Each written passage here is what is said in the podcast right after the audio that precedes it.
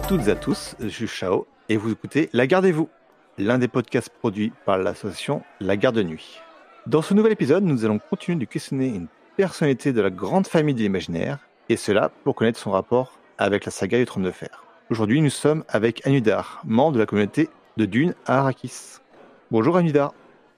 Bonjour Chao, et puis bonjour euh, ben, aux amateurs de l'œuvre de George Martin, par la même occasion. Anudar, d'où tu viens et présente-nous un petit peu ta, communauté. Alors bah déjà, Anudar, c'est l'anagramme de mon prénom.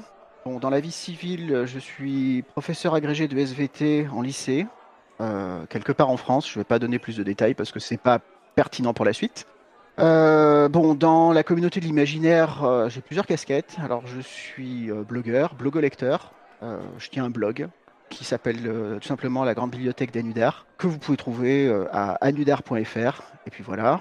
Euh, bon, après, pour le reste, il y a eu des périodes où j'étais plus actif que maintenant. Il y a eu des périodes où je suis- où j'ai été moins actif que maintenant. Donc, je n'en dirai pas plus là-dessus. J'appartiens à la fédération de blogueurs du Planète SF. J'ai eu l'occasion de participer au prix des blogueurs du Planète SF en tant que membre du jury.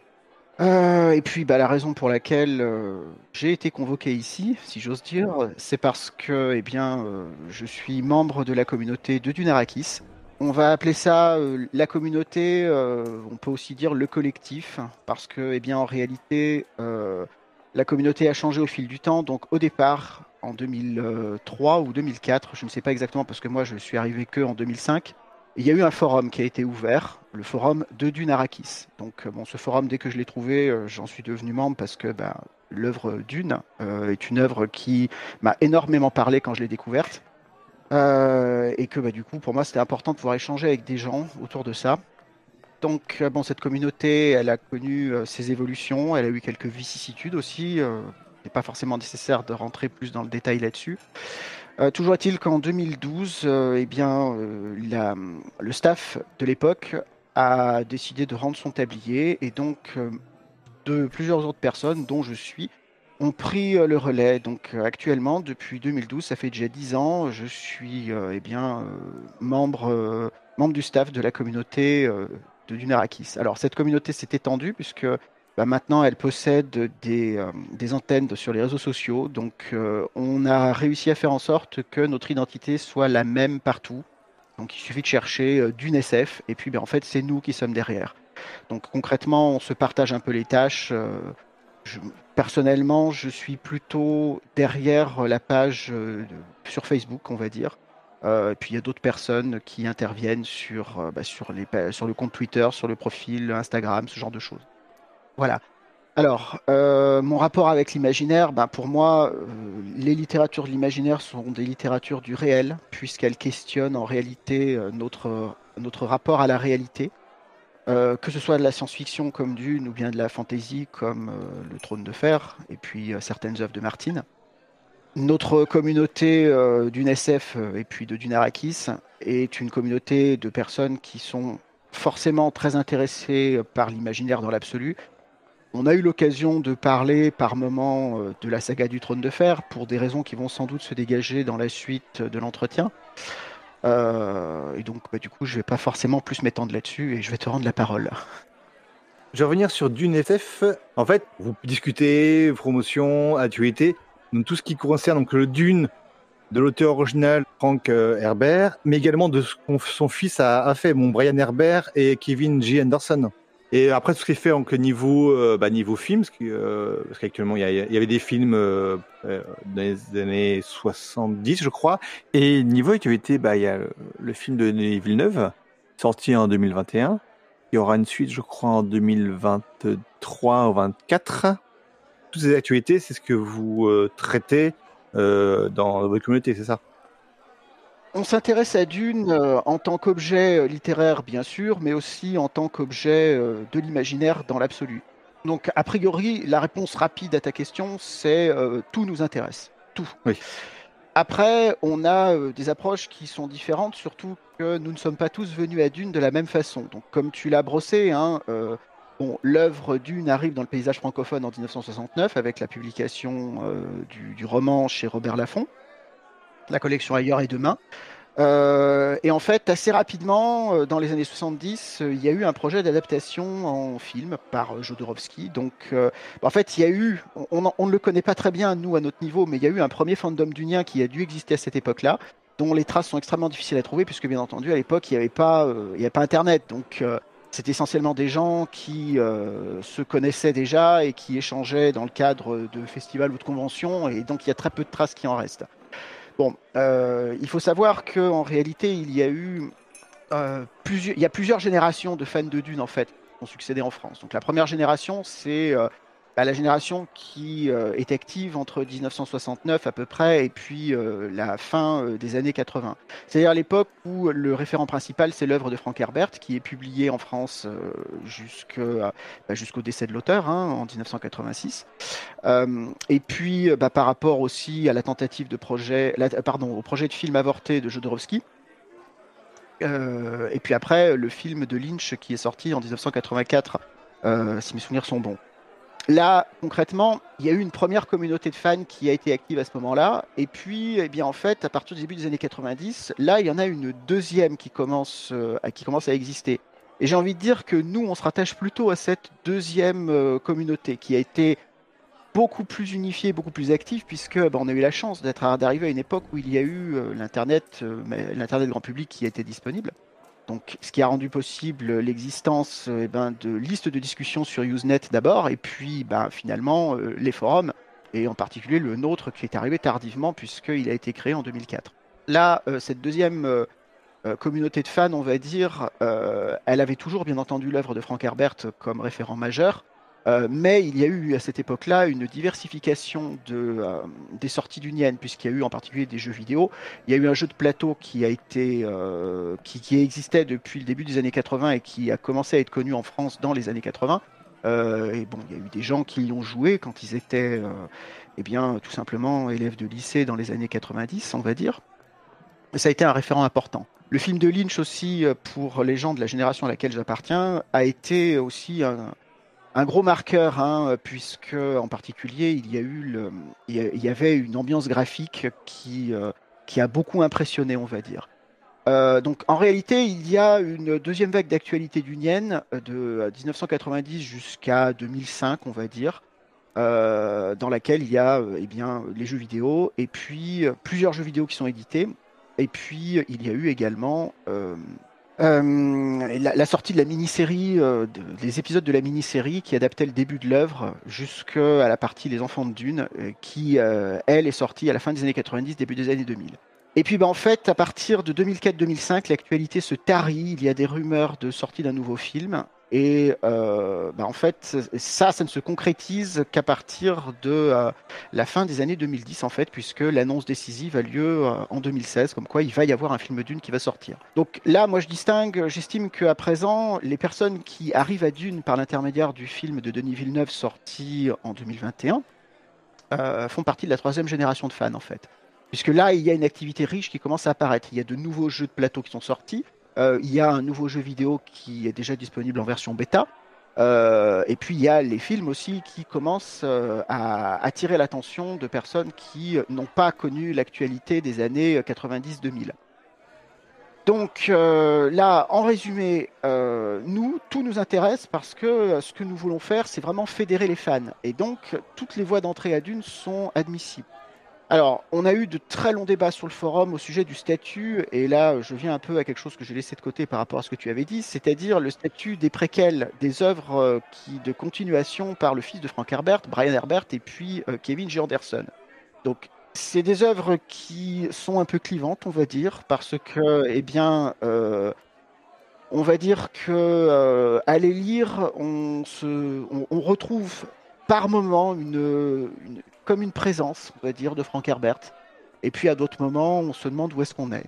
Donc euh, là, je ne vais pas émettre de jugement de valeur parce que je ne suis pas là pour ça. On va dire que j'en ai lu une certaine quantité parce que, eh bien, il fallait bien le faire. Euh, et puis, bon, il y en a d'autres que je n'ai pas lu parce que je n'en avais pas envie. Euh, il y a des gens qui les lisent. De toute évidence, ces œuvres, elles sont vendues puisque, eh bien, sinon, elles ne seraient plus éditées. Donc, euh, même en France, hein, puisque les, publications, elles, se poursuivent actuellement. Donc, bah, ça veut dire qu'il y a des gens qui les lisent, ça veut dire qu'il y a des gens qui doivent les apprécier. Ces gens doivent être respectés.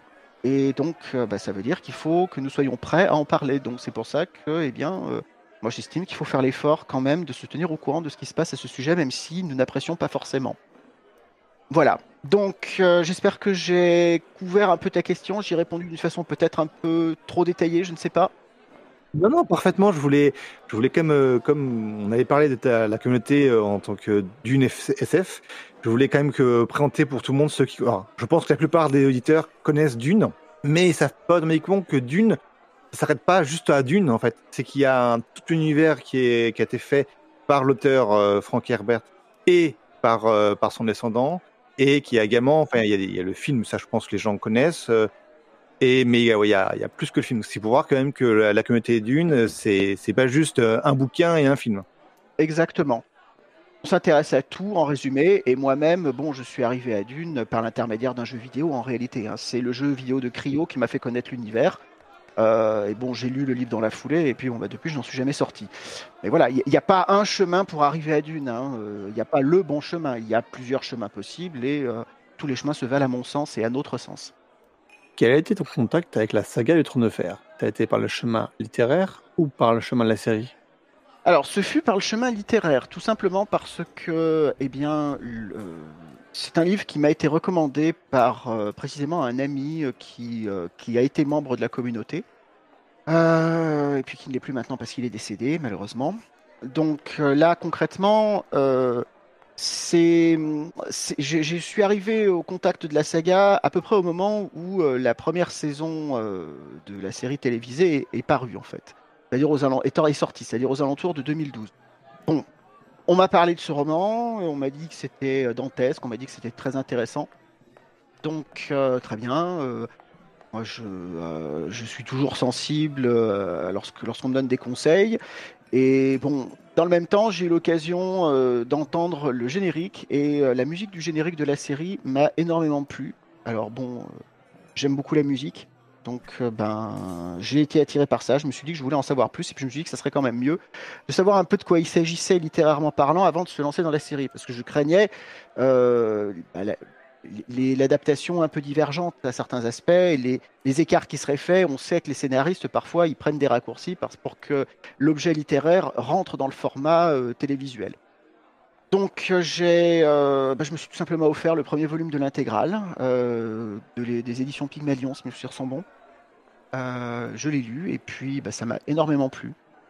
Euh, ça m'a énormément plu au sens où euh, je me suis dit que si j'avais lu ça à l'époque où j'ai lu Dune, ça m'aurait probablement fait le même effet et probablement que je serais tombé dedans de la même façon que je suis tombé dans Dune. bon, j'ai vu la série ensuite jusqu'à la fin. bon, je préfère, je préfère l'œuvre littéraire. Déjà parce que c'est ce par quoi j'ai commencé. Ensuite, bon, la, série, elle est précieuse à mon sens parce qu'il y a eu des très bons choix qui ont été faits à certains moments, d'un point de vue d'adaptation. Donc on sent qu'il y a eu du travail sérieux qui a été fait. J'ai tendance à regretter le caractère un peu précipité de la fin, euh, mais bon, comment le reprocher au scénariste alors que l'œuvre littéraire elle-même n'est pas encore terminée? Donc, euh, je suppose qu'ils ont été amenés à travailler d'une façon différente et euh, voilà, je, n'estime pas avoir le droit de leur en faire le reproche, en tout cas en ce qui me concerne. Donc, mais néanmoins, euh, bah, pour le coup, je préfère l'œuvre littéraire plutôt que l'œuvre télévisuelle. D'accord. Et tu as un personnage préféré? Oui, bien sûr. Euh, bon, ça va être bateau, mais j'aime beaucoup euh, le personnage de Jon Snow en réalité. Ouais. Euh, alors, je, dis bateau parce que là, comme ça, je, n'ai jamais été dans une communauté de fans du Trône de Fer, donc je ne sais pas quelles sont les préférences, et donc peut-être que c'est une représentation erronée, mais j'ai tendance à penser que c'est le personnage qui se rapproche le, qui se rapproche le plus du héros positif en fait. Dans, cette œuvre qui en est bah, qui, qui, maltraite beaucoup le héros positif et en fin de compte, euh, bah, c'est le seul qui parvient un peu à tirer son épingle du jeu, semble-t-il. Donc, euh, bon, euh, voilà, c'est Jon Snow que, que je préfère, oui, pour diverses raisons. Et puis, il y a des raisons qui sont en lien avec Dune aussi, parce que bah, c'est un personnage tragique, un peu comme le personnage de Paul Atreides, on va dire. C'est vrai qu'il y a des gros parallèles qu'on peut faire entre Paul Atreides et Jon Snow. Le fait que c'est vraiment un peu comme ce que disait euh, Joseph Campbell avec le monomythe, le, voyage du héros, euh, sur le chemin que fait Paul Atreides. Alors c'est pas exactement le même, mais on a quelque chose d'assez proche avec le côté euh, j'ai un j'ai un mentor, euh, j'ai des difficultés, j'ai un obstacle, je le surmonte et puis et je reviens et voilà. Il y a un peu il un peu ça. Le, le parallèle s'étend même jusqu'à jusqu'à la généalogie, puisque euh, l'ascendance de Paul Atreides n'est connue que de façon un peu tardive dans, Oui. dans, dans le livre d'une. C'est-à-dire, ce n'est qu'au bout d'un tiers du livre que l'on découvre euh, qu'il a une ascendance importante, euh, qu'il a un héritage des deux côtés de son, de son arbre généalogique, que euh, sa mère, euh, Dame Jessica, n'est pas, euh, n'est pas une page blanche, on va dire. Elle ne vient pas de nulle part. Contrairement, par contre, euh, pardon, euh, concernant euh, Jon Snow, c'est pareil, il y a une incertitude quant à sa généalogie. Alors bon, dans ce qui, dans, le, dans la série, il y a des explications qui sont données. Dans le livre, il me semble que on, on ne sait rien au stade auquel on en est actuellement de la publication, mais néanmoins on se doute qu'il y a quelque chose là aussi. Donc oui, il y a un parallèle. Qui n'est pas qui pas total et c'est aussi ce qui fait que le personnage est intéressant, c'est-à-dire que dans le cadre du monomythe de Campbell, on sent une parenté intellectuelle entre les deux personnages, mais on sent aussi qu'il y a des divergences et c'est dans ces divergences que euh, le trône de fer devient intéressant. Qu'est-ce que Martin va faire de Jon Snow vraiment? Pour l'instant, on n'en sait rien. Pour le moment, si on en croit la l'intégrale 5 ou le tome 15 qui est sorti en France, c'est euh, bah, un personnage qui on, on va spoiler euh, que ce soit Dune, euh, je, je dis ça pour les auditeurs, que ce soit un Dune ou euh, Trône de Fer, on va spoiler jusqu'à ce qui est lisi- qui est ce qui peut être lu actuellement ou vu actuellement. Alors, je voulais pas le faire. Bah, le personnage de Jon Snow, il est il est oui, vas-y. euh, je, je disais que bon, moi j'ai pris des pris des précautions parce que précisément je voulais pas spoiler. Après, si j'ai ta permission, je spoil. Ça, il y a pas de problème. Pour ce qui est sorti actuellement, que ce soit en livre ou en, en série, on peut, on peut spoiler. Pour ce qui est de House of the Dragon, qui, si, je sais pas si tu l'as vu. Non. Euh, voilà, donc il y aura même pas la question qui se posera. On, on aura pu spoiler aussi en, en, préven- en prévenant que le spoil allait arriver jusqu'à. Actuellement, on est le, le 13 octobre, donc c'est l'épisode 8 qui est sorti. Mais tu l'as pas vu, donc euh, on n'aura même pas cette question-là. Non, non, non. Je, je, je me je me pose pas la question de le voir d'ailleurs. Ouais, d'accord. Bah, bon, on pourra revenir dessus après, une question. Si, si tu veux, oui, il y a pas de problème. Même- Bon, a priori, je le regarderai pas parce que c'est. j'ai- En fait, j'ai d'autres choses à regarder en ce moment. Je, je comprends. Euh, donc ouais, Jon Snow à Terral 5, il est, bah, il est plus dans le monde des il est plus vivant. Ou non, plutôt, il, on l'a laissé fortement blessé avec un gros doute qui, qui puisse survivre à, ses blessures. C'est là où on l'a laissé. Actuellement dans, le- livre, la série a trouvé une autre, euh, a, a fait une suite à ça, mais on ne sait pas ce qui va arriver réellement dans, dans le livre, même si on a quand même des doutes que perdre un perdre ce héros, même si c'est l'habitude de Martin de tuer les- ses héros, là il a, il est plus important qu'on que, que, que certains autres euh, héros déjà décédés. Oui, Mais on, on verra ce qui, arrive. effectivement, oui. euh, je, je me rappelais de ça. Je me rappelais que bon, il se faisait poignarder par, d'ailleurs, je ne sais plus qui. Euh, et bon, on se doute que là, cette fois-ci, Martin pourrait faire une entorse à sa règle, comme quoi, euh, bon, euh, le statut du héros est particulièrement précaire. Bon, à, voir euh, ce qu'il va en faire, mais pour ça, il faudra lire Winds of Winter, qui n'est pas encore sorti. Totalement. On, on va espérer qu'il va arriver bientôt. Et en personnage détesté, est-ce qu'il y a des personnages que tu n'apprécies pas du tout? Que ce soit pour des raisons de scénario et donc d'écriture, ou que ce soit pour des raisons bah, de personnage en lui-même qui est, bah, qui est détestable. Euh, je vais essentiellement parler euh, de, de l'aspect littéraire en fait du problème parce que euh, pour moi la, la sé- la- la série en fait comme elle comme tu l'as dit tout à l'heure elle comme elle extrapole sur ce qui se passe après à mon sens c'est un objet différent. Donc comme j'apprécie plus par ailleurs le, le livre la série de livres je vais plutôt parler de ce qui se passe dans les livres. Alors déjà bah là ma réponse elle va être double Bon, les personnages que, je n'aime pas, évidemment, il y a les Lannister. J'ai dû dire évidemment parce qu'encore une fois, je suis pas un fan forcément euh, érudit. Je ne le, ne prétends pas du tout l'être en tout cas. Donc, euh, bah, je vais répondre comme tout le monde doit le répondre, c'est-à-dire les personnages qui sont évidemment détestables, ce sont les Lannister. Et en particulier, euh, eh bien, Geoffrey, bien sûr, et puis dans une moindre mesure, sa mère, voilà. Euh, et, puis Jamie aussi, je, que je n'aime pas trop. On va dire, voilà, ces trois personnages qui semblent être détestables de façon évidente, et je les, classerai dans cet ordre-là. Geoffrey, je ne le supporte pas du tout. je ne vais pas dire que j'ai pris plaisir à sa déconfiture, mais bah, disons que pour une fois, je me disais, ça, un personnage qui disparaît, dont euh, que je ne regretterai pas. Euh, après, bon, euh, sa mère, je, ne l'apprécie pas non plus, et puis, eh bien, Jamie Lannister, je ne l'apprécie pas non plus. Peut-être, on sent que le personnage évolue peut-être d'une façon plus positive là dans le futur de la série, donc affaire à suivre de ce côté-là. C'est pourquoi je ne l'apprécie pas, mais je ne le déteste pas non plus euh, foncièrement, même si au début de la série, je le trouvais détestable. Alors après, il y a d'autres personnages que euh, je n'apprécie pas du tout, voire que je déteste, et en fait, ce sont les personnages euh, bah, des îles de fer, en fait. Là, concrètement, je ne les aime pas. Ben, tout simplement. Alors, c'est pas forcément parce qu'ils sont parce qu'ils sont évidemment détestables euh, ou, détestables de façon évidente, on va plutôt le dire comme ça. Mais c'est plutôt, on va dire, dans le cadre de la narration, je trouve que euh, il contribue à la multiplication des lieux, des fils d'intrigue. Et j'ai envie de dire que c'est ce qui contribue aussi à l'aspect peut-être euh, trop tentaculaire de la saga, qui en fait la longueur qui ont fait l'intérêt d'un certain à certains aspects, bien sûr, mais qui contribuent aussi peut-être à rendre le travail difficile pour son auteur. Parce que maintenant, il y a tellement de fils d'intrigue qui ont été mis en évidence qu'il va bien falloir les nouer, et le problème, c'est que plus il faut en nouer, plus ça sera difficile. Donc, ces personnages qui introduisent euh, une complexité supplémentaire, ils me gênent parce que je, ne suis, je suis pas sûr qu'ils apportent à ce stade vraiment grand chose. Après, euh, je n'attends qu'une seule chose, c'est que Martine me dise, mais non, en fait, ils sont absolument indispensables à ma conclusion, et regarde comme tu t'es trompé, et regarde comme je suis malin de t'avoir trompé. Et là, je dirais, oui, effectivement, et tu as bien fait de faire ce que tu as fait, parce que, euh, du coup, j'apprécie d'autant plus le résultat final. Mais à ce stade, voilà, je ne les apprécie pas pour ces raisons-là. C'est vrai que les Greyjoy, euh, ce qu'on parle d'eux en parlant des personnages qui, viennent de l'île de Fer, sont un peu partout quand même. Il y en a dans le nord, il y en a près de Daenerys, il y en a, enfin, ils sont, sont vraiment comme tu l'as très bien dit, le kraken est tentaculaire. Ils sont pas, sont un peu partout, mais c'est vrai. Voilà.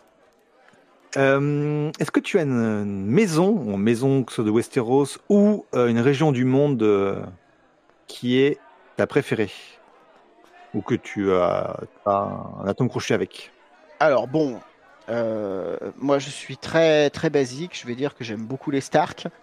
Euh, parce que, eh bien, euh, on l'a déjà dit, il y a un parallèle un peu entre le destin de la maison Stark et puis celui de la maison Atride, c'est-à-dire euh, il y a des vicissitudes, il y a des hauts, il y a des bas, il y a des moments, il y a des catastrophes, et voilà. Donc bon, en fait, dans, dans la maison Stark, je retrouve un peu une partie du destin de la maison Atride, et donc je n'y reviendrai pas, et ça, c'est une c'est une réponse qui était évidente.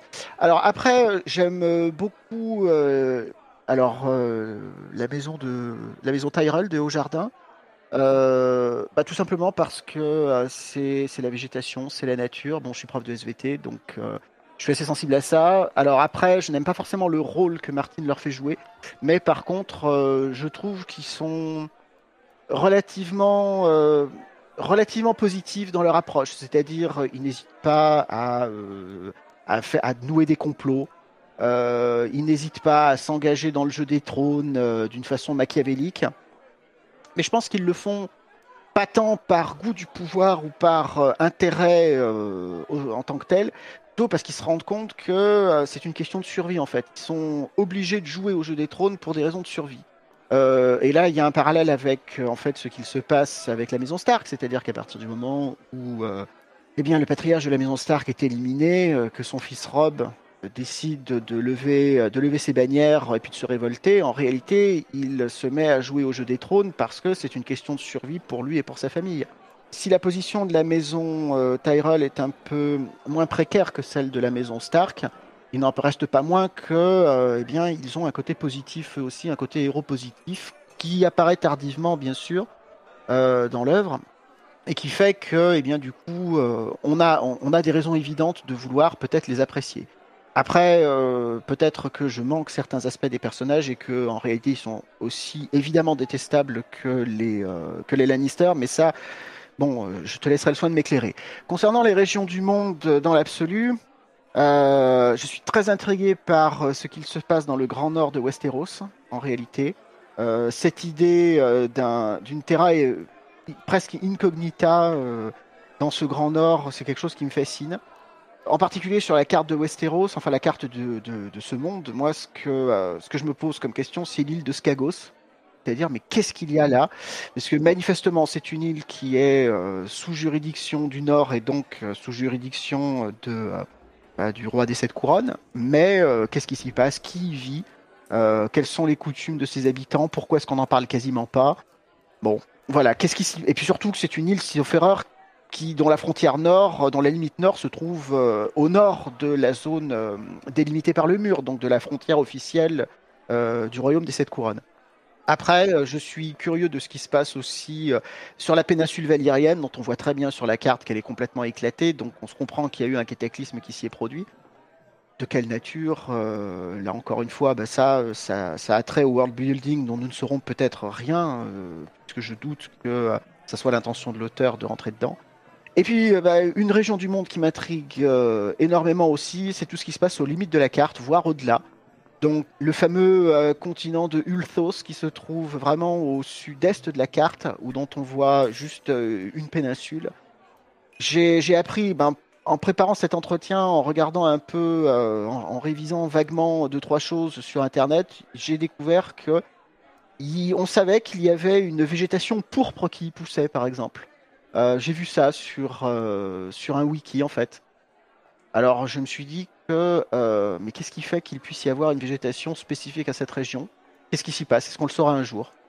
Et puis bah, dernièrement, une région dont je suis euh, curieux, euh, bah, c'est ce qu'on ne voit pas sur la carte, c'est-à-dire qu'est-ce qui se passe dans euh, l'hémisphère qui, qui, est, qui est invisible? Est-ce qu'il y a des continents? Est-ce qu'il n'y a rien? S'il y a des continents, qui y vit? J'ai tendance à penser que comme l'univers du trône de fer, à l'époque qui est abordé par le, le fil d'intrigue du, roman, de la série de romans, en fait, à certains aspects, c'est euh, à la limite entre le haut Moyen Âge et puis euh, le Moyen Âge central. Donc c'est une époque où, euh, dans notre histoire à nous, on ne connaissait pas l'existence des Amériques et donc les, les peuplades précolombiennes et les civilisations précolombiennes plutôt d'ailleurs étaient absolument inconnues et ça a été un véritable choc lorsque les Espagnols sont arrivés sur place d'ailleurs de découvrir ces univers qui étaient ces civilisations qui avaient euh, une pensée et une vie spirituelle totalement différente de ce qui était connu jusqu'alors euh, dans l'ancien monde. Donc il me plaît d'imaginer que euh, dans un recoin de sa tête, Martine a mis là quelque chose, probablement quelque chose qui pourrait ressembler aux, civilisations précolombiennes que nous avons connues. Mais en parlera-t-il un jour? Ça, je n'en sais rien. Et donc, je me plais, je me plais à me dire, mais qu'est-ce qui s'y passe là-bas? Voilà. Au niveau de l'importance que tu euh, vois dans le trône de fer, dans ce que ça a apporté au paysage culturel, à quel niveau tu le situes en fait? Et est-ce que tu le vois comme étant inférieur, supérieur, égal à ce que Dune a apporté dans, dans ce paysage À des mondes différents évidemment. Alors bah déjà, la, la, réponse que je peux t'apporter en tant que fan de Dune est évidente. Bah non, ça ne peut pas être supérieur. Mais ça, ça tu t'en doutais. Ah, mais, ah, mais, non, mais je comprends tellement, il n'y a aucun problème. Mais ça, c'est une question de point de vue. Alors, euh, bon, pour argumenter, euh, ça, va, ça va être compliqué parce qu'il faut toujours établir en fait des parallèles et des liens. Déjà, le fait que euh, l'œuvre de Martine soit postérieure à Dune et que, on l'a déjà dit, il y a manifestement des, je ne vais pas dire une influence, mais il y a quelques, quelques parallèles qu'on peut établir euh, Martin est très certainement lecteur de Frank Herbert. Martin connaît très certainement Dune. Euh, et donc il y a forcément une touche de Dune dans le trône de fer. Donc c'est pour ça que euh, à partir du moment où on, se dit qu'il y a une touche de Dune dans le trône de fer, on se dit aussi que eh bien le côté d'influence de Dune, il est plus à démontrer. Donc à partir de là, je vois mal pourquoi est-ce qu'on pourrait dire que le Trône de Fer est plus influent d'un point de vue littéraire Alors après, par contre, euh, et là c'est très intéressant, c'est que le Trône de Fer, il y a eu une adaptation au format sériel euh, qui est extrêmement réussie. Et ça, c'est quelque chose qui est indéniable. C'est quelque chose que Dune n'a pas, par exemple. Et c'est un regret d'ailleurs en ce qui me concerne.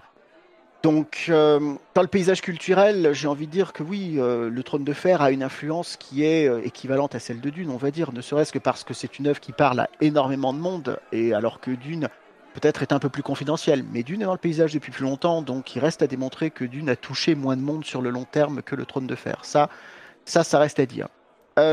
concernant l'influence d'une façon plus générale du, Trône de Fer, et là je vais parler dans le champ de la fantaisie, alors bon, euh, j'avais déjà lu Le Seigneur des Anneaux en fait avant de lire Dune. Euh, l'œuvre de Tolkien, euh, je l'avais explorée avant d'explorer l'œuvre de Frank Herbert. Et donc, en ce qui me concerne, le point de vue que j'ai par rapport au Trône de Fer, c'est qu'il faut aussi l'interpréter par rapport bah, à la puissante référence que constitue Le Seigneur des Anneaux. lequel a d'ailleurs été, été adapté en succès, de, façon, pleine de succès au cinéma euh, bah, au début des années 2000 en fait, donc euh, une bonne dizaine d'années avant l'adaptation euh, du Trône de Fer. Là, concrètement, par rapport au Seigneur des Anneaux, je pense qu'il faut dire que Martin essaie d'avoir une démarche complètement différente. Quand on y pense, dans Le Seigneur des Anneaux et puis dans l'œuvre de Tolkien en général, c'est l'idée selon laquelle, dans un passé lointain, le, le monde connaissait l'existence de la magie, d'autres espèces intelligentes, et en fait, tout ceci euh, s'estompe et à la fin, il ne reste plus que l'espèce humaine et le monde ordinaire qui est le nôtre, dans lequel, euh, eh bien, en fait, la seule chose qui reste de magique, ce sont les mythes, ce sont les contes, euh, et c'est l'œuvre, en fait, c'est le sens de l'œuvre de Tolkien d'une certaine façon. C'est qu'il faut admettre la perte des belles choses et puis savoir qu'elles ne restent plus qu'en mémoire quelque part. Dans l'œuvre de Martine, c'est très différent, c'est-à-dire qu'on observe en réalité un retour, euh, un retour de la magie. Et en fait, le monde devient de plus en plus dangereux et inhospitalier pour la simple humanité. Au fond, qui survit au fur et à mesure euh, de, euh, de la progression de l'œuvre, que ce soit l'œuvre littéraire ou bien l'œuvre adaptée au format télévisuel dans le trône de fer? Bah, C'est tout simplement les personnages qui ont quelque chose de surhumain, que ce soit dans leur approche complètement euh, dépassionnée et donc inhumaine d'une certaine façon euh, des, rapports humains. C'est les personnages qui ont des aptitudes anormales ou disons magiques, et puis ce sont les personnages qui ne sont pas humains en fin de compte, au sens propre du terme, c'est-à-dire le roi de la nuit, c'est-à-dire peut-être euh, certains personnages qui, qui, reviennent, qui reviennent de la mort, peut-être certains personnages aussi qui parviennent à ressusciter des espèces disparues. bon, là, l'une des intentions de Martine pour moi, c'est de montrer qu'en réalité, son univers devient de plus en plus inhospitalier à l'espèce humaine et que en réalité, il va falloir euh, eh bien, que les êtres humains s'adaptent euh, à cet univers ou bien périssent. Donc c'est pour ça que euh, la menace que, laquelle, la menace qui est rattachée à ces, à ces créatures mystérieuses, les autres, en réalité, c'est une menace existentielle pour l'humanité et c'est, je pense, c'est, je pense aussi la manifestation dès le, euh, dès le premier, dès l'ouverture euh, de l'œuvre en réalité, pas des intentions finales de Martin, c'est-à-dire de montrer qu'en réalité l'espèce humaine devient en danger dans cet univers qu'il a décrit. Pour revenir sur le côté influence, à ce que l'on sait, parce que euh, il, a, il, a, lu les œuvres Frank Herbert, il n'en est pas fan en tant que, enfin, il revendique pas comme étant fan, mais il les a lus, il les intéresse. Au niveau SF, en fait, quand il cite, il cite plutôt les, SF de d'avant, antérieur à Frank Herbert. Mais il les a lus. Je pense qu'on en reparlera un tout petit peu plus tard quand on parlera des autres romans si tu en as lu. Mais euh, il y a éventuellement une influence qui est, euh, qui à ma connaissance n'est pas revendiquée, mais qu'on peut voir sur une des nouvelles qu'il a écrites euh, précédent l'œuvre du trône de fer, c'était la Maison du Verre. Et c'était éventuellement l'une des influences qu'on peut voir. Alors, celui-là, je, je, ne l'ai pas lu, euh, donc euh, celle-ci. En fait, j'ai assez peu lu Martine en dehors du trône de fer. bon, je, je, vais te dire tout de suite que alors j'ai lu Le voyage de la ville en teuf. C'est bien, ça le titre, parce que je n'en suis pas. C'est ça, oui, ça. C'est ça. C'est le recueil nouvelle où il y a plusieurs. J'ai lu ça. Et puis j'ai lu Le Volcrine aussi. Alors bon, ce sont deux romans de science-fiction qui sont à mon avis entièrement différents dans leur approche. Mhm. Le Voyage de la ville en teuf, c'est euh, bon, c'est plutôt un roman, on va dire, de science-fiction par moments un peu légère, mais s'il n'est pas exempt de quelques leçons un peu plus euh, un peu plus difficiles, dirons-nous, par moments. Euh, C'est-à-dire le, ce personnage qui revient sur cette planète profanée entre guillemets, euh, et puis qui rapporte des cadeaux, et ces cadeaux deviennent de plus en plus ambigus. Et puis bah, à la fin, il dit Bon, bah là maintenant, euh, puisque vous n'avez pas changé vos façons et que moi j'ai essayé de les accommoder au fur et à mesure que le temps passait, bah il va falloir que maintenant vous changiez à la dure. Euh, le Volcrine, c'est une œuvre dont je garde un souvenir qui est un peu plus flou. Je m'en souviens comme de science-fiction, d'un roman de science-fiction un peu plus orienté horreur, on va dire, puisqu'il y a une inquiétude qui monte, qui monte, qui monte et euh, qui finit par se résoudre d'une façon carrément inquiétante, si mes souvenirs sont bons. À vrai dire, je garde pas un souvenir euh, vraiment ébahi de la science-fiction de, euh, de George Martin, même si, bon, ce sont des romans qui m'ont plu, euh, que j'ai eu, que j'ai eu quand même plaisir à lire lorsque je les ai découverts. Je trouve vraiment que bah, le Trône de Fer, c'est manifestement son grand œuvre, quoi, et donc c'est ce pourquoi on va se rappeler de lui. De la même façon que, eh bien, Frank Herbert, d'ailleurs, il a écrit d'autres romans que Dune, et comme je le dis régulièrement, euh, j'ai des difficultés avec le Herbert non sableux. C'est-à-dire que euh, l'œuvre de Frank Herbert en dehors de Dune, à quelques exceptions, euh, c'est pas que je l'apprécie pas, c'est que je la trouve moins intéressante. Je trouve que Dune, c'est vraiment, il a donné le meilleur de ce qu'il pouvait donner, et le reste de son œuvre peut être décevante par moments. Comme on est sur les autres romans, ce que je parlais, c'est La Maison du Verre. Enfin, c'est une nouvelle qui est, qui a par euh, George R. R. Martin en 1976 et euh, qui actuellement on peut le trouver soit je crois qu'il y a assez récemment il y a un, dans un recueil qui a le nom euh, de la Maison du Verre et il a précédemment été dans un autre recueil qui s'appelait Le Roi des Sables qui n'a pas de rapport avec Dune parce que l'histoire deux des animaux de, une sorte d'un aquarium qui, euh, qui deviennent très très violents. Mais voilà, la maison du verre, c'est, euh, pour résumer, c'est en fait euh, un culte ou enfin un pers- une personne qui va dans une des profondeurs euh, de la terre et où il y a un culte avec un homme vert en fait et qu'on peut rapprocher éventuellement à ce qui se passe après avec euh, avec les taux 2 en fait. D'accord, alors un homme vert, oui. Mais je ne sais pas revendiquer, il l'a- pas dit, j'ai fait ça en pensant à Dune. Mais c'est éventuellement l'une des, des influences qu'on peut voir, mais non non revendiquées. Après, on peut, voir, on peut en voir plein. Je ne sais pas, si, est-ce que tu as lu le, MOOC Dune? Oui, oui. euh, Alors, euh, oui, je l'ai, je l'ai lu. euh, alors, je l'ai lu euh, bah, en particulier parce que euh, Lloyd m'a demandé, euh, nous a demandé de, euh, de participer à la relecture euh, du MOOC Dune et puis euh, de son, de sa mise à jour tout sur Dune. Bon, pour, pour, pour lui faire bénéficier en fait euh, de notre regard de fan euh, de l'œuvre. D'ailleurs, dans la mise à jour tout sur Dune, euh, il nous a demandé euh, d'écrire euh, une bafouille sur les suites de Dune, c'est-à-dire les autres romans du cycle. Donc évidemment que, je l'ai lu, puisque je l'ai relu et puis j'ai contribué à mon niveau aussi infime, mais j'ai contribué un peu. Voilà. Donc oui, alors c'est une c'est une somme en fait le MOOC Dune. Euh, c'est une somme qui est extrêmement importante parce que c'est un objet qui était qui n'existait pas en fait, euh, que ce soit en francophonie ou ailleurs. Euh, je crois me souvenir que Lloyd a eu l'occasion de dire qu'il y avait des, bah, des, des, anglo-saxons, des américains et des anglais qui avaient commandé l'objet parce que eh ben, c'est quelque chose qui n'existait pas avant. Donc l'objet a eu un énorme succès, c'est mérité à mon sens, c'est vraiment un objet qui fait le point de tout ce qu'on sait sur Dune actuellement. Euh, bon, c'est un objet, euh, euh, il y aura rien de tel avant à nouveau 20 ou 30 ans, quoi. Donc, bon, c'est un objet que, euh, que je suis très content d'avoir dans ma bibliothèque. Je suis euh, très heureux d'avoir euh, pu y contribuer à mon niveau anecdotique. hein. Donc voilà, grosso modo, si il y a des amateurs de Dune qui nous écoutent, pas hésiter à le feuilleter parce que on a toujours quelque chose à apprendre à la- en le lisant. Voilà.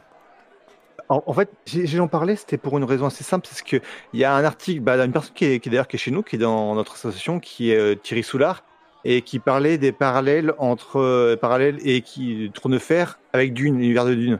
Et c'est pour ça, en fait, c'est si tu l'avais lu pour pouvoir euh, rebondir de, de- dessus. Alors, le, le, le truc, c'est que je l'ai certainement lu, mais que je ne m'en rappelle pas. T'inquiète, c'est juste que j'y pensais pour le côté euh, inspiration de l'un et l'autre pour, pour l'avoir euh, survolé. Il en parlait, mais dans son avis, comme c'est pas revendiqué, on peut pas dire quelles sont ses réelles influences. On peut éventuellement euh, rapprocher les soldats de Daenerys avec les Sardaukar, mais c'est pareil, c'est pas c'est pas dit c'est pas dit par lui-même. On peut éventuellement penser à Paul Atreides, qu'on peut rapprocher de personnages comme Jon Snow, comme Arya, comme Daenerys ou comme Bran. Je sais plus ce qu'il y avait comme autre euh, comment il en parlait, mais voilà, il y avait deux trois trucs, mais qui étaient comme c'était pas revendiqué directement, bon, on pouvait pas dire euh, oui euh, oui c'est ça. Par exemple, les 100 visages du Trône de Fer, on- ça peut ressembler aux danseurs visages de Dune. Concrètement, ce que tu me demandes, c'est qu'est-ce que je pense de ces parallèles qui sont établis entre par ton par ton confrère en fait dans le cadre du MOOC Dune. Alors bon, je, vais donc répondre par un disclaimer. Bah déjà, je ne l'ai pas relu récemment cet article, donc euh, forcément, je ne euh, euh, vais pas être en mesure de- de- d'apporter une critique vraiment constructive. Alors après, ce que je peux dire, c'est que trouver des parallèles entre des œuvres littéraires, c'est toujours facile. On s'y est un peu essayé tout à l'heure, hein, pour commencer. Après, la question, c'est de les justifier. Et puis, bah, il y a des moments où on va se dire, mais au fond, là, je trouve des parallèles. Est-ce qu'ils sont vraiment justifiables? Qu'en penserait l'auteur? Et puis, parfois, euh, si on pose la question à l'auteur, il va dire, bah, non, il n'y a pas de parallèle. L'œuvre dont tu parles, je l'ai jamais lue. Bon, parfois, on a des surprises comme ça. Donc là, à, moins d'aller parler avec Martine, on peut formuler des hypothèses qui seront forcément très intéressantes, mais euh, qui sera très difficile de confirmer ou d'infirmer. Alors, euh, pour répondre sur la question des euh, danseurs visages que l'on peut rapprocher des sans visages. Alors, oui, euh, alors déjà dans- en termes de traduction en français, il y a eu un lien qui est euh, évident. En anglais, euh, les danseurs visages sont les face dancers. Je, je t'avouerai que je ne sais pas ce qu'il en est dans la version originale du Trône de Fer. Tu vas pouvoir me renseigner tout de suite. C'est The, Faceless Men. Bah, déjà, tu vois, c'est le, le choix de traduction euh, rapproche l'e- l'expression euh, française sans visage du danseur visage de Dune. En, version originale, ça n'est pas le cas. Donc déjà, on peut dire que l'intention n'était pas était celle du traducteur plutôt que celle de Martine.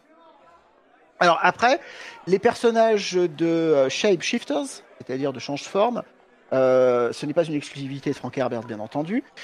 Euh, dans les chroniques de Magipour euh, de Robert Silverberg, il y a des personnages change-forme dont le nom m'échappe, mais je me demande si c'est pas les shapeshifters d'ailleurs. Euh, donc voilà, il est possible que si, euh, George Martin s'est appuyé sur, euh, sur une de ses expériences de lecture pour se dire tiens, ça serait bien de mettre des personnages qui changent de visage. On peut pas affirmer qu'il s'est plus inspiré des face dancers de Frank Herbert que des shapeshifters de euh, Silverberg. Déjà, puisque dans les deux cas, ce sont des œuvres qui sont, sauf erreur, antérieures au travail de Martin. Donc, bon, les les parallèles, c'est toujours intéressant d'en tirer, et il y a certainement des parallèles qui sont valables, euh, mais par contre, euh, on ne peut pas non plus dire euh, à 100%, bah oui, ça vient de là, et donc il faut l'interpréter de la même façon. Parce que c'est ça ce qui est derrière, en fait. Et ce que je trouve très intéressant d'ailleurs, c'est que les danseurs visages de Frank Herbert sont en réalité au service d'une faction, les Tleilaxu, euh, au sein de laquelle ce sont clairement des subalternes. Euh, le, souvenir que j'ai euh, du statut des, euh, bah, des sans-visages de, euh, de Martine, c'est qu'en réalité, ils sont une faction en tant que telle. C'est-à-dire que, en particulier, le, supérieur hiérarchique de Arya, qui lui apprend le, le métier de changeur de visage, lui-même en est un. Oui. Donc, euh, c'est probablement pas anodin. C'est-à-dire que oui, euh, le parallèle, ce sont des euh, changeurs de forme, changeurs de visage dans les deux cas, mais certains sont des esclaves, alors que d'autres, en réalité, sont des pièces maîtresses du jeu. C'est plus, c'est plus des mercenaires d'ailleurs. En plus, c'est des mercenaires, mais qui se l'avouent pas mercenaires. En fait, ils, ils considèrent que c'est, qu'ils font ça pour, pour leur religion, pour aider les gens. Enfin, en gros, la mort c'est un cadeau. Mhm. mais dans les faits, ils sont plus mercenaires dans le sens où bah, ils sont payés et si ça rentre bien dans leur dans le clou de leur région, ils font le travail en fait. Oui. C'est plus on est plus dans ce style-là en fait. Oui. D'accord, je vois. Bah effectivement, en fait, hein, les danseurs visage ne sont pas des mercenaires, ce sont des exécutants. Euh, et donc bah là, le parallèle, le parallèle s'arrête en fait. Hein. tu, tu l'expliques, euh, tu l'expliques mieux que moi. Parfait. Pour revenir sur, donc, sur le trône de fer, est-ce que tu as une volonté pour la suite? Donc là, actuellement, si je ne me trompe pas, tu as lu le tome 5. C'est ça. Euh, L'intégrale 5. C'est ça. À ce niveau-là. Euh, tu as une volonté pour la, sur la suite, sur ce que tu, ce qu'on va arriver, on va espérer bientôt, même si ça fait longtemps qu'on espère le bientôt de Winds of Winter? Euh, bah, ma volonté, elle va être simple, ça va être que on connaisse la fin. Oui. Tout simplement parce que, euh, eh bien, la suite euh, tarde à venir et il semble que la suite ne sera pas la fin. D'après les, informations lacunaires dont je dispose à mon niveau, je t'avoue que je ne suis pas vraiment cette actualité-là. Mm-hmm. donc moi, ce que j'aimerais, ce serait que Martine termine son, son grand œuvre en fait. Parce que ben, j'ai déjà fait l'expérience de Dune, euh, où manifestement, La Maison des Mers, c'est le dernier volume écrit par Frank Herbert, et c'est une fin qui euh, n'est pas vraiment une fin conclusive. Alors, les fins ouvertes sont toujours les plus belles fins. On va dire ça comme ça pour se donner du courage. Euh, mais néanmoins, bah, on se dit qu'est-ce qui se passe après? Est-ce qu'il n'y aurait pas pu, est-ce qu'il n'y aurait pas eu moyen de ficeler certains fils d'intrigue d'une façon plus conclusive? Est-ce que c'était pas l'intention de Frank Herbert? D'ailleurs Il semblerait que, euh, c'est ce que nous dit en tout cas Brian Herbert, que c'était son intention d'écrire un Dune 7. Bon. Que va-t-il se passer par rapport à Martine? Alors moi je sais pas, je lui souhaite très longue vie, je lui souhaite de terminer euh, son œuvre, parce que, ben, égoïstement, j'aimerais, j'aimerais connaître la fin. Bon, à partir de là, est-ce que ça va se passer? Ben, Je ne suis pas devin, euh, je suis pas Paul Atreides, j'ai pas la préscience, et donc euh, bah, je ne peux faire rien de mieux qu'attendre. Donc c'est ça ma volonté pour la suite, c'est que eh bien euh, on puisse connaître la fin. Les séries dérivées. Alors j'ai eu l'occasion de lire l'adaptation en BD euh, de Duncan et Luff. je crois que c'est ça le titre.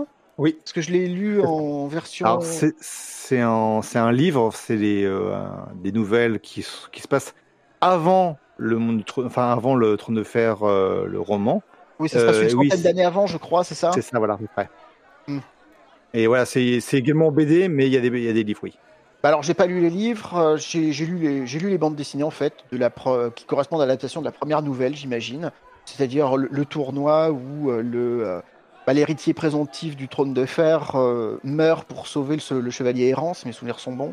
bon, ça, je dois dire, c'est quelque chose qui est... ça m'a plu de le lire mais j'ai pas forcément eu envie d'aller plus loin dans ma découverte de l'œuvre, on va dire. Voilà, j'ai pas, j'ai pas éprouvé le besoin de, euh, de lire en particulier le recueil de nouvelles. Euh, les approfondissements de la saga, bah, j'ai déjà eu l'occasion de, le, euh, l'évoquer un peu plus, un peu plus tôt. en fait, j'aimerais beaucoup qu'il puisse y avoir des, des, des pas forcément des, des, histoires qui soient racontées, mais plutôt des euh, une approche un peu encyclopédique euh, sur les, les, recoins du monde, les, euh, les détails historiques incertains, c'est-à-dire qu'en fait, le lecteur puisse avoir le plaisir de savoir des choses que aucun personnage ne peut connaître. C'est-à-dire que le lecteur puisse avoir une espèce de d'encyclopédie qui répondrait absolument à toutes les questions qu'on peut se poser et auxquelles l'œuvre ne répond pas parce que eh bien l'œuvre met le personnage, le lecteur, dans une, euh, dans une situation qui est celle d'une euh, d'une omniscience incomplète. C'est-à-dire, le lecteur connaît l'état d'esprit des personnages avec lesquels il voyage, il sait ce qu'il voit, il a, accès à une partie de leur connaissance, mais il ignore énormément de choses. Et donc, il est, dans une position qui est inconfortable, qui est intermédiaire entre celle de l'auteur qui sait tout et celle des personnages qui ne savent, qui, qui sont conscients, euh, comment dire, qu'ils ignoreront en permanence tout un tas de choses. Ce que j'aimerais, ça serait qu'il y ait euh, eh bien, un support encyclopédique qui permette de, savoir. Euh, autant de choses qu'il est possible d'en savoir, euh, c'est-à-dire de s'élever au-dessus du statut de simple lecteur du livre. Mais après, je ne sais pas si ça fait partie des intentions de Martine. peut-être que lui-même n'a pas produit les documents qui permettraient d'écrire une telle encyclopédie. Il y a un modèle de, de, livre où qui recueille de tout ce qui est dans le, dans le trône de fer. Je crois que je l'ai. C'est un, un beau livre avec des illustrations et tout, c'est ça? Ouais, c'est un livre qui est écrit par euh, Gérard Martin, mais également par deux autres euh, co-auteurs, Elio Garcia et euh, Linda Huntonson, et qui, en fait, une sorte de... C'est pas un Wikipédia comme, bah, comme la garde de nuit peut faire, mais c'est ça regroupe toutes les connaissances qu'il y a et ça va même des fois un peu au-delà parce que en, fait, il faut savoir qu'une partie de ce qui est devenu House of the Dragon, la série qui était avant un livre Fire and Blood, provient du fait que euh, l'auteur, euh, Gérard Martin, a quand même écrit une partie de l'histoire des Terriens dans ce, dans ce livre-là. Ouais, s'appelle, ouais, c'est Game of Thrones. En français, c'est Game of Thrones, le trône de fer, l'origine de la saga. C'est un livre de chez Hungin et Mungin, je crois, si je prononce bien. Et qui, en fait, euh, est un peu la somme actuelle de qui a comme connaissance et avec beaucoup de connaissances de ce qui s'est passé avant, en fait, sur l'origine des, des familles, euh, l'origine des régions. Euh, ça parle même de régions qu'on n'a jamais vues ou presque jamais entendu parler dans, dans le livre. Euh, toutes, les, régions qui sont plutôt orientales, qui sont plutôt qui ont comme inspiration la, la Chine impériale. Et il y a, y a, ça dans le monde de Westeros. Oui, oui, l'Asie orientale, oui. Et dedans, ça, en ce livre-là, on parle. Bah, je, je te donnerai la référence après, après le podcast, mais ouais, ça, c'est plutôt un, épais bouquin qui est pas mal, qui est pas parfait, mais qui est pas mal pour ça. Alors, je crois que je l'ai en fait. Euh, je l'ai en version euh, anglophone d'ailleurs. Euh, alors par contre, je l'ai pas sous la main, donc je ne pourrais pas les vérifier si c'est bien celui-là que j'ai.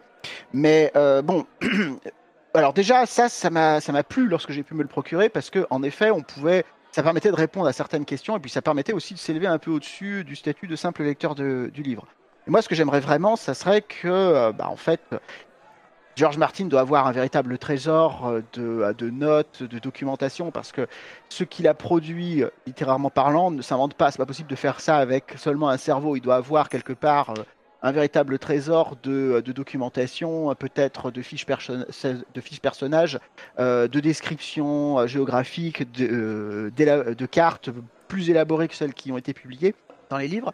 Euh, donc c'est ce genre de choses en fait auxquelles je rêverais de pouvoir accéder un jour en tant que, en tant que lecteur. Parce que c'est vraiment ça qui permettrait d'aller plus loin en fait à mon sens. Mais bon. En fait, ce que tu, ce que tu voudrais, c'est la, la, Bible, euh, la Bible littéraire de, de Martine, en fait. En quelque sorte, appelons ça comme ça. Bah, en fait, je, sais, je crois que c'est le terme. Quand, euh, alors, j'ai plus le terme pour ce qui est livre, mais je crois que pour ce qui prend tout ce qui est œuvre euh, vidéo ou même jeux vidéo, on parle de bibliographique dans le sens où toutes les caractéristiques de tel personnage qui sont, qui sont décrites et tout et tout. Donc, euh, je crois que c'est, je crois que le terme consacré, le terme de, Bible, en, dehors du côté religieux, évidemment. Oui, alors effectivement, j'ai déjà rencontré ce terme pour euh, cette expression, pardon, pour dans le cadre du cinéma en fait, hein. c'est-à-dire euh, la, Bible littéraire d'un film, c'est-à-dire il y a tout dedans, donc on se reporte à ça pour euh, faire en sorte de conserver une cohérence. Je pense que ça. Puis après, il y a, il est, le seul, euh, Georges est le seul auteur, mais il a des assistants qui, qui aident à la cohérence et à une partie de l'écriture. Il faut savoir que, à moins que ça a changé récemment, mais je pense pas, il écrivait encore sur un vieux PC sous MS-DOS en fait. C'est pas, il n'est pas sur Word en fait. Ah, bon, je, comment dire, ça, me fait, rire, mais euh, bon, après voilà, euh, chaque auteur a ses habitudes et bon, euh, je, ne vais certainement pas critiquer ce qu'il fait puisque bah, manifestement ça l'a pas empêché d'écrire une série tentaculaire et à succès quoi. Donc bon, très bien, parfait. Totalement. Qu'est-ce qui, chez un fan de l'univers de Dune, peut faire apprécier l'univers du Trône de Fer pour toi? Euh, bah, ce sont les parallèles dont on a déjà eu l'occasion de parler, euh, c'est-à-dire qu'il euh, y a des y, y a des points communs. Bon, déjà, un, ce sont des romans politiques, on va dire, en réalité. alors, Trône de Fer, c'est de la fantasy, et Dune, c'est c'est de la science-fiction, mais néanmoins, dans les deux cas, il s'agit d'approcher, d'avoir une approche politique, c'est-à-dire d'organisation des rapports humains dans les deux cas. et cette, cette organisation, eh bien elle est dans un certain état au début de l'œuvre, euh, elle est conflictuelle pour une raison ou pour une autre, et à un moment ça explose. Et puis, eh bien, euh, comment est-ce qu'on fait pour ramasser les morceaux une fois que ça a bien explosé? C'est ça en fait euh, ce que l'on trouve dans le Trône de Fer comme dans Dune. Donc voilà pourquoi est-ce que certainement beaucoup d'amateurs de Dune apprécient ou apprécieront le Trône de Fer parce qu'on on se retrouve en terrain un peu familier. Après, il y a les parallèles entre les personnages sur lesquels je ne vais pas revenir, ou bien sur euh, certaines factions sur lesquelles je ne reviendrai pas non plus. Mais euh, voilà, euh, moi je ne regrette pas du tout que la personne dont j'ai parlé tout à l'heure m'ait recommandé le trône de fer, parce que bah, j'ai en effet passé un très bon moment. Et euh, c'est une œuvre euh, que je suis prêt entre guillemets à vendre euh, aux, lecteurs de Dune parce que eh bien il y a des chances qu'ils y trouvent aussi leur leur plaisir comme moi. T'as as répondu à la question. qu'est-ce qu'un fan de Trône de Fer dans Dune et qu'est-ce qu'un fan de Dune dans le Trône de Fer? C'est à peu près la même chose. C'est la, la poétique en fait. Alors c'est l'approche politique effectivement. Et puis, euh, bon, c'est aussi un certain traitement des personnages, c'est-à-dire que euh, Frank Herbert comme euh, George Martin n'hésitent pas à mettre leurs personnages en danger, voire à faire disparaître des personnages positifs en réalité, ça fait partie euh, de l'évolution aussi euh, des personnages en tant que tels, euh, des personnages centraux, le fait de voir disparaître les figures rassurantes, les figures qui sont positives, les figures qui organisent le monde d'une façon, qui structurent le monde d'une façon positive. Parce que, eh bien, ça montre bien que ce sont des univers de danger dans lesquels les personnages centraux sont plongés. Et dans les univers de danger, eh bien, parfois on se blesse, parfois on, euh, risque tout, on risque de perdre ce qu'on a construit, on risque même parfois sa vie. Euh, certains personnages ne s'en relèvent pas, certains personnages euh, en sont changés à tout jamais. le destin de Paul Atreides, qui au début de Dune c'est un adolescent de 15 ans qui est éduqué pour euh, devenir chef d'une maison noble dans un futur lointain, ou être chef de maison noble, c'est en réalité être euh, chef d'État à l'échelle d'une planète, et puis euh, être également chef d'un bah, d'un ensemble d'entreprises d'entreprises commerciales, assorti par ailleurs à un rôle militaire. Euh, et puis, ben, au moment où euh, tout tourne mal, il se retrouve en fuite euh, au sein d'une peuplade à ses yeux arriérée. Puis il finit par, en fin de compte, utiliser cette peuplade pour déclencher un cataclysme à l'échelle de l'univers. Et en fait, s'il déclenche ce cataclysme, il y a une part de choix chez lui, c'est parce qu'il désire se venger. Donc les personnages découvrent dans cet univers de danger qui ne sont pas forcément ce qu'ils espéraient être au départ. Ils se révèlent à eux-mêmes et euh, cela peut aller avec une certaine forme de dégoût d'eux-mêmes. Je pense que à certains aspects, c'est aussi ce que Martin nous fait, puisqu'il prend soin de montrer que les personnages évoluent dans, euh, euh, dans le trône de fer. Alors certains évoluent d'une façon détestable, d'autres évoluent d'une façon qui est peut-être plus ambiguë. Je repense à nouveau au personnage de Jamie Lannister, qui va subir une mutilation et qui va, euh, en fin de compte, sortir un peu de ce rôle de tête vide qui était un peu le sien au départ pour essayer de se montrer un peu plus à la hauteur de ce qui revient euh, en réalité à être son rang dans cet univers. donc, je trouve qu'il y a vraiment de ce côté-là des parallèles entre les deux œuvres, des parallèles dans euh, les choix des thèmes abordés, mais aussi dans leur traitement et puis dans la construction et l'organisation des relations entre les personnages, euh, qui fait que, bah oui, un amateur de Dune est susceptible d'apprécier le Trône de Fer et un amateur du Trône de Fer est susceptible d'apprécier Dune. En dehors de, bah, de l'univers de Dune et l'univers du Trône de Fer, est-ce que tu as des recommandations, que ce soit en livre, en série, en film ou autre même, à me proposer? Alors, en termes euh, d'œuvres qu'on n'aurait pas déjà eu l'occasion d'évoquer plus haut, euh, et en avant, on va dire, euh, j'ai envie de dire que dans les dernières années, il y a eu un, roman qui a été publié chez Albin Michel Imaginaire, Anathème de Neil Stevenson. Alors, je vais vérifier que c'est bien de lui, éventuellement, parce que ça serait dommage. Oui, c'est ça, de Neil Stevenson. Euh, alors, c'est un roman absolument euh, dantesque. Euh, c'est un roman de science-fiction, mais qui, comment dire, une science-fiction qu'au départ on n'interprète pas comme de la science-fiction. donc, c'est un livre univers comme Dune, comme Le Trône de Fer.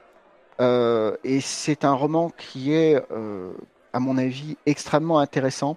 Et c'est l'un des romans les plus importants, d'après moi, de ces de ces, de ces 20 dernières années, puisqu'il il a été publié en 2008 en version originale, il a été publié en français d'une façon très récente. Donc, euh, je pense que c'est vraiment un roman qui mérite euh, l'intérêt aussi des amateurs du trône de fer. Parce que, bah, encore une fois, on va trouver euh, une certaine forme de préoccupation pour la politique derrière, et puis, à d'autres aspects aussi, une construction d'un univers extrêmement original, dans lequel il est plaisant de s'immerger. Sinon, euh, d'une façon plus légère, euh, j'aurais envie de, euh, citer le, bah, le, cycle de la laverie de Charles Stross. donc là, c'est, on va dire, de, c'est une forme de fantasy, dirons-nous, mais ça peut s'interpréter aussi à certains aspects comme de la science-fiction. Ça se passe dans un univers contemporain, c'est à certains aspects en prise avec l'actualité courante, puisque en particulier, il a modifié certains aspects euh, de l'un de ses romans suite euh, au vote du au vote de 2016 euh, au Royaume-Uni sur le Brexit. Charles Stross est britannique puisqu'il vit et écrit en Écosse. Donc le cycle de la laverie, c'est quelque chose qui est bourré d'humour, c'est quelque chose qui est inquiétant par moments et c'est quelque chose qui soulève beaucoup de questions. Et là aussi, il y a un intérêt pour certains aspects politiques, dirons-nous. Donc à signaler aux amateurs du trône de fer qui ont envie de rire un bon coup et puis euh, peut-être d'avoir de frissonner un peu à certains aspects. Eh bien, je te remercie euh, de ton passage au mur. Donc, euh, merci à, à Duvar. De rien. On peut retrouver en fait ta, communauté, hein, que ce soit le, sur le forum, je pense, d'une Arrakis et sur d'une SF, c'est ça? Alors, donc, le plus simple, c'est d'aller sur dune-sf.fr. Donc, le tiré du 6. Lorsqu'on tape ça, en fait, on arrive sur notre portail et puis là, il y a l'ensemble de nos, euh, de nos liens vers le forum, vers notre blog, euh, vers euh, nos antennes sociales à différents endroits. Donc tout n'est pas forcément mis à jour régulièrement, mais bah, c'est la plus sûre façon de nous retrouver en fait. Et tu as une actualité ou une actualité personnelle, une actualité pour le, de la communauté? Alors pour la communauté, eh bien Forcément, euh, à l'horizon 2023, on attend avec beaucoup d'impatience la deuxième partie du film Dune, c'est-à-dire la suite du film qui est sorti en 2021. Donc pour mémoire, ce film s'interrompait au moment charnière où euh, les Fremen admettent Palatrid dans leur tribu, et euh, donc c'est le début de c'est le début de, de l'ascension du héros en fait, qui était au point le plus bas puisqu'il était perdu dans le désert, et donc là maintenant il n'est plus perdu. Donc on attend avec beaucoup d'impatience de découvrir ce que Denis Villeneuve nous réserve pour cette suite. Bien entendu aussi, en 2023, nous attendons le reste de l'actualité d'Union. Donc euh, régulièrement, euh, il y a des nouvelles sorties de, euh, de jeux en particulier, vidéo, qui, qui, qui, sont formalisés. Donc là, bon, il y a un jeu vidéo, alors je crois que le genre c'est 4X, qui est disponible en bêta depuis quelques mois. Euh, on espère qu'il va y en avoir d'autres qui vont sortir dans des genres différents euh, pour euh, bah, dans les semaines et les mois qui viennent. le vecteur jeu vidéo est vraiment quelque chose de très intéressant pour nous. Bon, je le dis en particulier pour moi qui suis arrivé à Dune par l'intermédiaire d'un jeu vidéo. le vecteur du jeu vidéo est très intéressant parce qu'il permet de toucher des publics qui ne sont pas forcément lecteurs au départ. Euh, donc ça c'est très intéressant euh, parce que ben, on peut se dire qu'une fois que les, gens ont été happés par l'histoire, par l'univers, qu'ils ont envie d'aller voir plus loin, certains d'entre eux au moins vont se dire mais au fait le livre, euh, est-ce que ça vaudrait le coup que je le lise? Et ça c'est le plus intéressant pour nous parce que eh bien ça veut dire qu'on peut avoir de nouvelles personnes avec qui parler. D'une façon générale, nous ce qui nous intéresse avec avec les nouveaux lecteurs de Dune, mais aussi les nouveaux amateurs de Dune, quels qu'ils soient, quel que soit l'adaptation par laquelle ils peuvent arriver euh, à Dune, bah, c'est tout simplement que chacun est susceptible d'avoir des idées intéressantes quant à la connaissance de Dune. Et moi, je rêve de pouvoir échanger des idées avec euh, eh bien, la troisième génération d'amateurs de Dune, ceux qui sont, ceux qui n'ont pas été sensibilisés à l'actualité d'avant 2005, on va dire. Parce que je sais que ces gens-là vont avoir des, idées que moi je n'aurais pas eues, que nous, nous n'aurons pas eues. Et je rêve de pouvoir entendre ces idées, je rêve de pouvoir leur dire, bah voilà, nous, ce qu'on a fait, ce qu'on a appris, ce qu'on a compris. Maintenant, dites-nous ce que vous, vous avez compris. Parce que, eh bien, c'est ça l'intérêt du, euh, du fandom, en fait. C'est euh, l'échange, c'est l'échange d'idées. Et je sais que les gens qui euh, bah, sont nés après 2000, euh, ils, auront une approche qui sera forcément différente de la nôtre, et je rêve d'en avoir connaissance. Écoute, merci à toi. Puis merci aussi à vous, euh, chers auditeurs. Euh, je vous rappelle qu'en plus de pouvoir vous informer sur le trône de fer dans la partie blog et wiki, vous pouvez également nous rejoindre sur Facebook, Twitter, Instagram, YouTube et Twitch. Et bien évidemment, le site La Gare de Nuit, son blog, son forum et son wiki. Puis comme d'habitude, si vous voulez nous aider, bah, rien de plus simple. Vous pouvez adhérer à l'association ou nous faire un don. Et, euh, il y aura une page qui est, qui est dédiée sur la, la page de garde de nuit. Encore merci à Duard et puis bah, peut-être à une, à une prochaine fois. Eh ben, merci beaucoup à toi et puis à ta communauté de m'avoir euh, d'avoir bien voulu me donner la parole. Et puis, euh, ben, longue vie aux amateurs du trône de fer, naturellement. Merci à toi et bien évidemment, longue vie aux amateurs de l'univers de Dune. Merci beaucoup, à bientôt. Au revoir.